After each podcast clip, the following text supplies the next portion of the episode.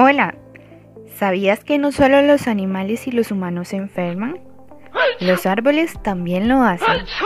Existen diversos tipos de árboles, pero hoy hablaremos sobre los quercus costarricenses, o mejor conocidos como robles negros. Estos están distribuidos alrededor del mundo.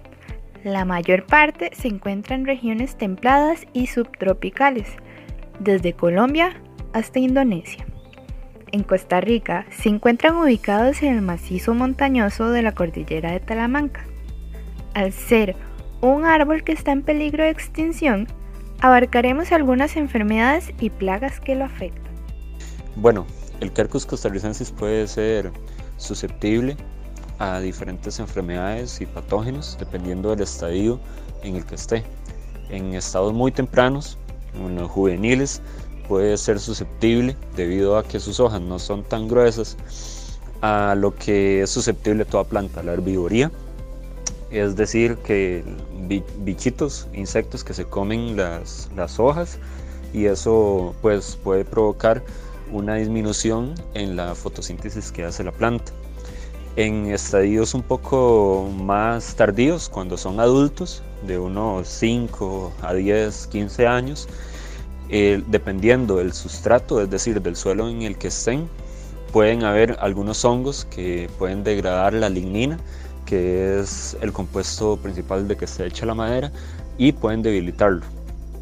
Así pues, esos hongos podrían atacar tanto a las raíces, comprometiendo la absorción de nutrientes o bien el soporte. Eso provocaría que los árboles se caigan antes de tiempo.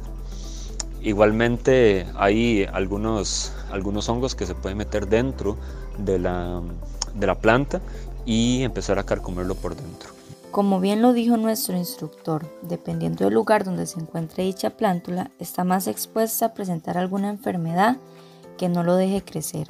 Dentro de una investigación otorgada por la Universidad de Costa Rica, se reconoce que el quercus costarricense es un banco de plántulas, gracias a sus bellotas, haciendo así que haya combinación de procesos ecológicos y estocásticos, que sin presentar ningún tipo de enfermedad puede causar la mortalidad de algunos individuos y el reclutamiento de otros por sobreabundancia.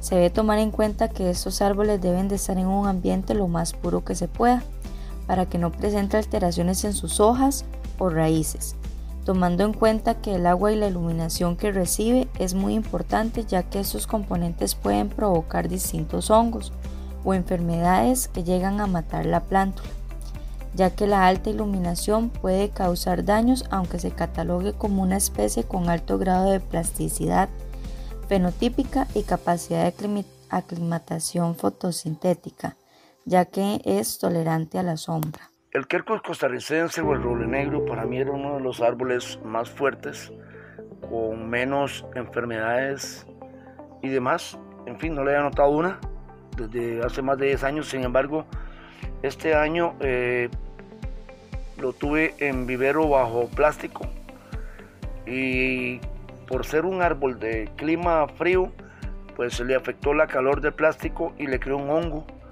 el cual tuve que eh, trasladarlo al, al aire libre. Y es la única enfermedad que le he visto al quercus, sinceramente, en mi poco conocimiento, de lo que es este, un hongo por la calor, se le dan sus hojas. Es la única enfermedad que le veo al, al, al quercus, perdón, que es un hongo que le dan sus hojas por la calor. Entonces, mucha calor este, los, los elimina, sinceramente. Eso es lo único. Pero además el, el quercus es un árbol demasiado fuerte con muy pocas enfermedades. Uno de los problemas que presenta el quercus son las manchas necróticas en algunas de las hojas del follaje. Son de color pardo claro a oscuro. El tamaño de dichas manchas dependen de la densidad con la cual se encuentra afectado. La forma de la lesión irregular, provocando un enrollamiento del tejido afectado y la clorosis presente en las hojas. También se puede presentar la quema del ápice de la plántula, procediendo a la necrosis de la zona afectada. Como escuchamos en las entrevistas, los árboles también se enferman y es por eso que nosotros los humanos debemos de colaborar para protegerlos.